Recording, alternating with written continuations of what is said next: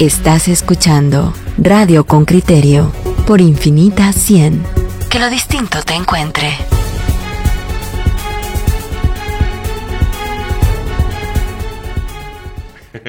Lo anunció muy de buena mañana, pero estas son las palabras que Felipe Alejos pronunció ayer en el Congreso de la República. Eso eh, apenas 18 o 20 horas después de que el secretario de Estado había emitido un tuit dirigiéndose en específico a él y a la diputada Delia Bach. Escúchelo usted directamente y luego vamos a escuchar el reporte de Henry Bean que reflexiona sobre el futuro, el futuro en el cortísimo plazo para este diputado.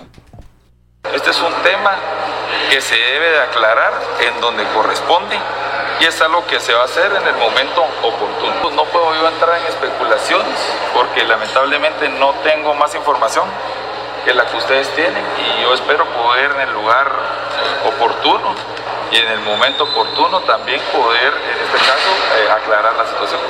Los únicos tres temas que les puedo decir es que yo respeto las leyes de Estados Unidos y las decisiones que ellos tomen en materia migratoria en este caso. Punto número dos, lamento que una persona quien estuvo casada conmigo hace mucho tiempo y que nosotros nos divorciamos años atrás, eh, la estén vinculando en este tema. Y punto número tres, como les digo, en el lugar y en el momento oportuno donde yo pueda aclarar la situación, cuando yo tenga todos estos detalles, lo voy a hacer. Eso no, no, no ha existido porque eh, cuatro o cinco veces se ha solicitado un proceso de antejuicio cuando él dice en el momento en que yo pueda aclarar esta situación, yo lo voy a hacer. Pero la Corte Suprema de Justicia ha impedido que el diputado Felipe Alejos llegue a aclarar lo que dijeron por lo menos tres gerentes del ingenio Palo Gordo. Ahora, eh, la pregunta en el Congreso de la República es, ¿cuál es el futuro inmediato de él? ¿Tiene diputados que lo acuerpen? Se quedó solo completamente. ¿Tiene candidato? ¿Neto Brand va a seguir junto a él? Escuchen ustedes lo que dice, lo que encuentra Henry Bean, porque descubre que incluso en todos hay desavenencias y hay contradicciones. Este es el reporte. El informe de Henry Bean, reportero con criterio. En 2018, en los juzgados, se reprodujeron escuchas telefónicas que vinculaban a Felipe Alejos, diputado del Bloque Todos y secretario de la actual Junta Directiva del Congreso de la República, en un caso de corrupción en la Superintendencia de Administración Tributaria. Alejos era puente entre Giovanni Marroquín, ex trabajador de la SAT, y grandes empresas con las cuales coordinaba la devolución ágil del crédito fiscal a cambio de comisiones, según la investigación del Ministerio Público. Va, bueno, mira, eh, llámame cuando hayas terminado y yo te caigo. Va, pero mira, con la persona que voy a estar tiene que estar a huevos como a las ocho y media en su trabajo. Entonces, ponerle ocho y media, nueve ahí en, en Pitaya.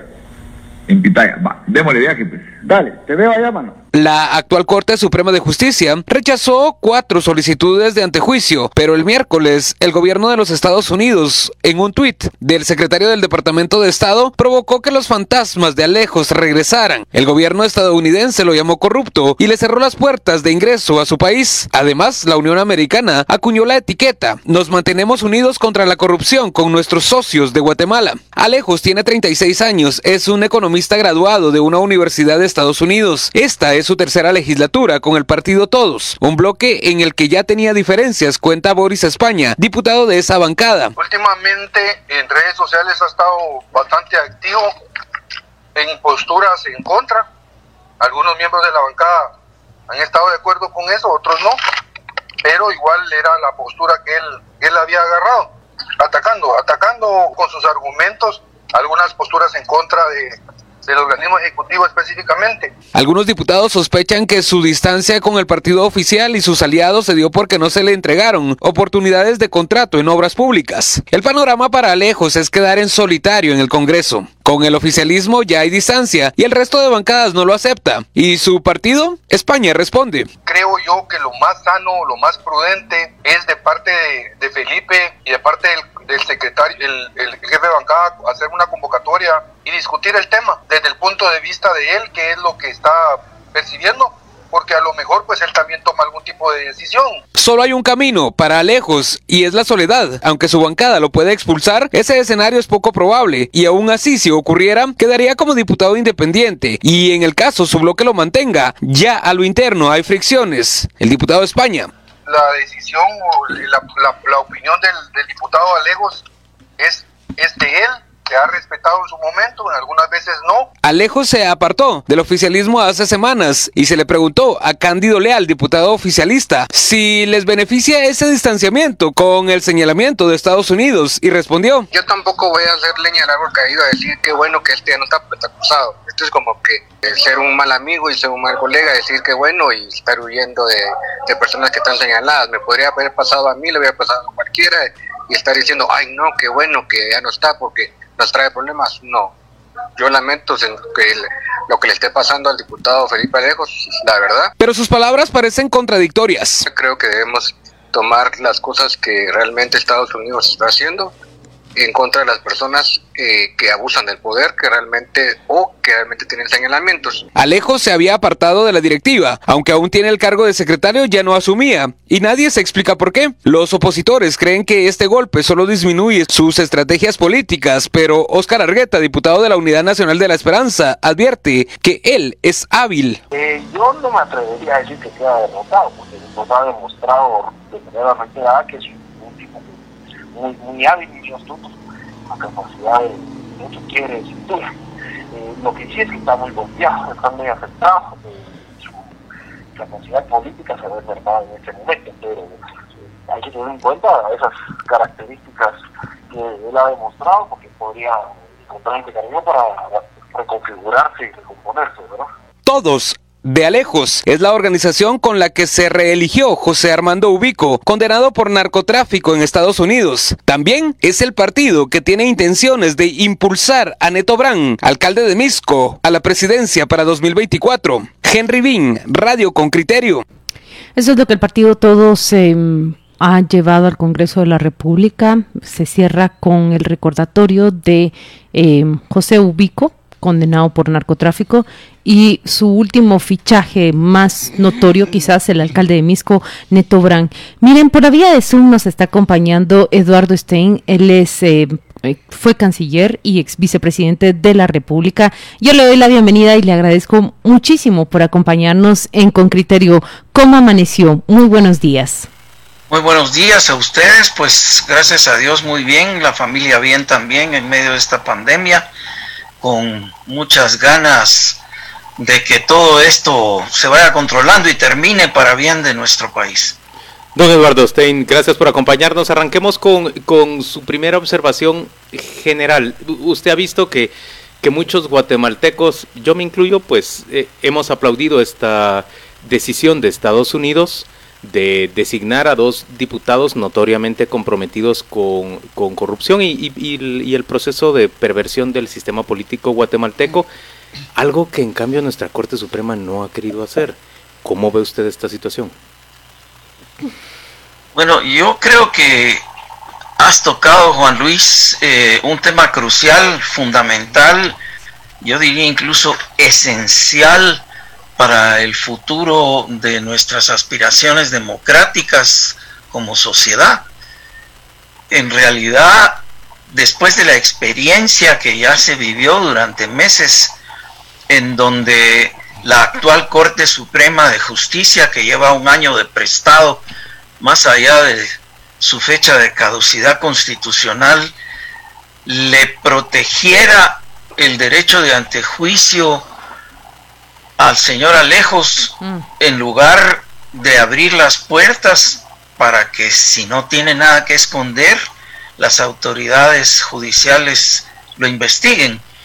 Al menos lo que yo he podido averiguar por mi lado es que el Ministerio Público argumenta sí tener suficientes indicios, elementos y elementos probatorios como para sustentar un procedimiento de investigación penal, precisamente por hechos de corrupción en parte, y que la Corte Suprema de Justicia lo haya protegido de esa manera cuatro veces, pues es un termómetro que para mucha de la ciudadanía no hace sino confirmar que los poderes del Estado están infectados, que no puede confiar en la institucionalidad pública y que por lo tanto, como ya estamos viendo ocurrir en varios sitios del país, es mejor tomar decisiones desde lo local para protegerse y velar por los intereses de las comunidades que someterse a los procedimientos de una justicia insuficiente eh, o pues amañada. Eh, don Eduardo, buenos días, ¿cómo estamos? ¿Qué buenos días. Eh, independientemente de, del comentario que, que, suscite lo que ha hecho Estados Unidos, mm, mm, a mí me preocupa más cuándo eso lo vamos a hacer nosotros. llevamos 20 años, yo llevo 20 años en el país, desde que vine con Minugo, he visto Minugo, he visto CICIG, eh, no sé si ahora nos hace falta también el tutelaje de Estados Unidos por más años, luego tendrá que tutelarnos Rusia, luego Japón, no sé, ¿cuándo nosotros, y esta es la pregunta que yo le hago, qué reflexión le merece que otros tengan que hacer lo que nosotros no queremos, no sabemos, no podemos o, no nos ponemos las pilas para hacerlo? Porque si no, nunca salimos del atolladero. Bueno, yo creo que mi primer comentario iba en esa dirección, es decir, ¿qué hace? la justicia guatemalteca con todas aquellas personas en cuyo comportamiento encuentra suficientes indicios de haber presuntamente obrado en contra de la ley si en el digamos funcionamiento normal de los poderes del Estado no se ve que estos poderes tengan la voluntad política para en efecto cumplir con sus funciones constitucionales frente a la ciudadanía. Eh, de hecho, tenemos una justicia paralizada, eh, el pleito entre cortes involucrando en su momento a la Comisión Permanente del Congreso y ahora a quienes controlan la agenda del Congreso, nos tiene en un atolladero que no resuelve los, las decenas de miles de casos que están pendientes, como dije, en una justicia insuficiente. Estados Unidos no va a dejar de hacer lo que ha hecho históricamente cuando ve en riesgo la estabilidad de su seguridad. Nosotros somos importantes para ellos por estar tan cerca porque hemos sido históricamente un corredor de ilegalidad y porque en efecto somos en primerísimo lugar un objetivo de seguridad nacional para Estados Unidos y van a intervenir con los instrumentos que tengan desde su propia legislación y desde sus propias estructuras institucionales. Cuando sientan que no hay la suficiente estabilidad institucional en estos países y que amenaza en efecto su seguridad. En este caso han argumentado que son temas de corrupción, en otros casos pues han sido temas de narcotráfico, pero Estados Unidos cuando lo ha considerado necesario interviene y ha intervenido en toda América Latina incluso con operaciones armadas. De manera que siendo una superpotencia y protegiendo sus intereses, no va a ser extraño que esto pueda seguir ocurriendo.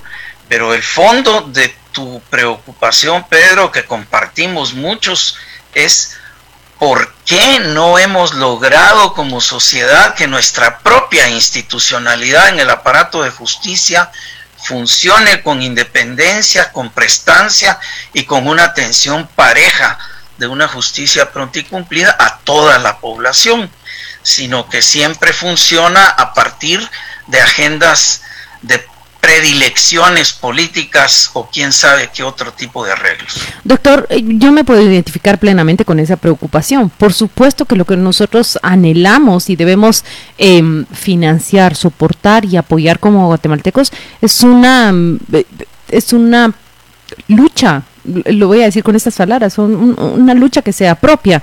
El esfuerzo nacional que yo miro que se mantiene es FESI ese es un esfuerzo netamente nacional. Allí está, está trabajando y también podemos identificar ciertos juzgados que han tomado con decididamente esa batalla contra la impunidad en casos de corrupción.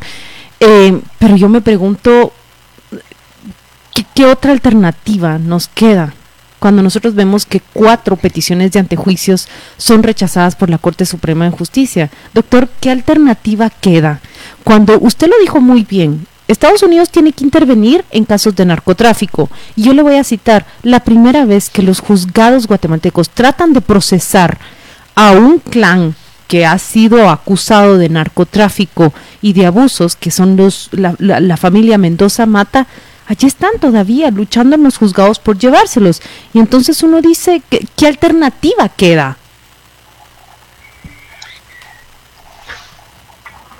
Bueno, no quisiera que se, se me malinterprete, Claudia, pero eh, tú, no sé si todavía eres, pero has sido catedrática universitaria, de manera que llevas contigo la experiencia de un esfuerzo por formar pues jóvenes de ambos sexos en no solamente materias especializadas de comunicación, sino también insuflando elementos de ciudadanía en todo este esfuerzo de formación superior. Ese es un camino mm. que necesitamos reforzar. ¿Cómo lograr fortalecer nuestros esquemas educativos desde la niñez en adelante para que exista en la conciencia ciudadana plena eh, perspectiva de construcción de país, aparte de satisfacer aspiraciones personales, familiares o grupales, en donde en efecto toda la ciudadanía organizada podamos lograr que los poderes públicos cumplan con sus funciones constitucionales. Junto con ello, una ciudadanía adulta con capacidad de intervenir en procesos de decisión que afectan nuestras vidas, tenemos también la responsabilidad de concertarnos internamente y vemos cómo, por desgracia, hay poderes ocultos o fuerzas también manifiestas que más bien propenden a la división y que han estado alimentando eh, es, este desencuentro general de la población a partir de la promoción de intereses oscuros o de intereses abiertos de, de grupo que nos tienen en una división bastante peligrosa, tan peligrosa que ya estamos viendo brotes casi de rebelión territorial en varios espacios de la nación, en donde desde lo local están desentendiéndose de las orientaciones del gobierno central. De manera que solo una ciudadanía consciente, organizada, que reclame por la vía democrática a los poderes del Estado que cumplan con aquello para lo que fueron electos o designados, va a poder lograr cambios sustantivos. Pero yo en esto quisiera irme a un terreno más delicado y que aquí vemos un ejemplo en el tema de la conversación de cuán delicado puede ser. Mucho de lo que podamos hacer está escrito en una constitución que necesita ser renovada y que hay muchos sectores que no quieren correrse el riesgo, digamos, de reformar la Constitución, pero es necesario para la reforma del Estado. Ciertamente lo es para la reforma de la justicia. Y en esa perspectiva hay poderes detrás de los poderes públicos que están presionando, manipulando, eh, incidiendo en estos procesos de decisión tenemos que aludir de alguna manera ciudadana a ese tipo de poderes y solo se va a poder hacer con una justicia verdaderamente independiente. ¿por qué diablos el Congreso arrastra los pies para elegir una nueva mm. Corte Suprema de Justicia? ¿Por qué diablos se rehúsa a abordar nueva legislación en el país? Alguna que lleva varios años de estar pendiente y que varios sectores de la ciudadanía están pidiendo a gritos. ¿Por qué no podemos como ciudadanía demandar el cumplimiento de estas obligaciones a los poderes del Estado. Eh, Eddie, yo, yo puedo responder claramente por qué no quieren integrar las cortes. En realidad, porque quieren estirar los plazos lo suficiente para poder cobrar control pleno y absoluto de la Corte de Constitucionalidad junto con la Corte Suprema y junto con las Cortes de Apelaciones. Y cuando uno les cuestiona y les plantea estos puntos, ellos eh, responden con lo que a mí me parece que es una falsa equivalencia y dicen, ah, es que del otro lado Helen Mack también está tratando de, hacer lo mismo. Y uno les pregunta, ¿a quiénes está promoviendo Helen Mack? Y dicen, a la jueza Ifán o al juez Galvez. Ellos quedaron eliminados en la primera instancia de selección de las comisiones de, de postulación, no están planteando recursos para ser incluidos, simple y sencillamente se quiere que se siga adelante con el el proceso sin que yo identifique, digamos, candidatos de, de otro grupo que puedan ser llamados como preferidos para llegar a, a las cortes. Realmente frente a qué estamos? Es, es frente a, una, a un esfuerzo por copar por completo, por dominar por completo las instancias del Estado y el sistema de justicia en, en específico. Bueno, ahí sí que lo has descrito con precisión. Eh, en efecto, no solo estamos ante un Estado insuficiente, sino ante un proceso de cooptación del Estado, en donde eventualmente en el mediano plazo todos vamos a perder. Y a veces nos extrañamos, por lo menos varios de nosotros que estamos ligados a temas internacionales, lo vemos igual en otros países, en donde en efecto esos esfuerzos encuentran una serie de grupos de interés que no solo están cooptando los centros de decisión pública, sino cooptando el lenguaje que los explica, cooptando la narrativa, y quien es dueño de la narrativa se adueña de la explicación a nivel de una ciudadanía que está mucho más preocupada en las mayorías que están sufriendo ahorita ese deterioro económico por el impacto de la pandemia en lograr un sustento cotidiano. Entonces, toda esta discusión legal es de abogados entre abogados y escapa a la comprensión general de, una población con urgencias de otro tipo y por esa razón es que en el mediano plazo puede haber estallidos incluso violentos en Guatemala, en donde ese esfuerzo de cooptación del Estado le salga el tiro por la culata, pero en efecto hay una, digamos, hay un envión en el esfuerzo de cooptar también el lenguaje y la manera de explicar lo que nos está pasando, que nos está regresando a los términos de la Guerra Fría en donde cualquiera que se preocupe por atender a los sectores más desposeídos del país, que son muchos, es inmediatamente etiquetado de comunista y acusado de servir a intereses externos, etcétera. Eh, ¿Cómo recuperar el patio interno de nuestros propios acuerdos? Es quizá uno de los objetivos estratégicos más importantes y pasa, por supuesto, por recuperar la sanidad de la política.